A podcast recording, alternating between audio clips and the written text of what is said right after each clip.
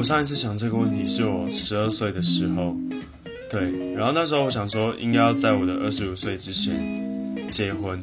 那现在我其实蛮接近这个数字了，可是我觉得我的想法也有变一点点，对，因为其实在这个时间点对我来说并不是一个非常稳定的时候。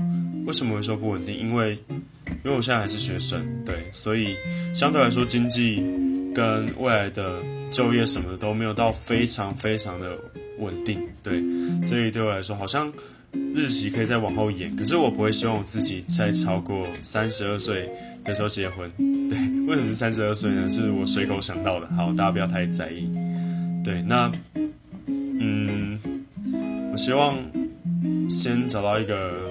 很喜欢的人，然后再跟他结婚吧。我觉得这是一个小前提。好，大家拜拜。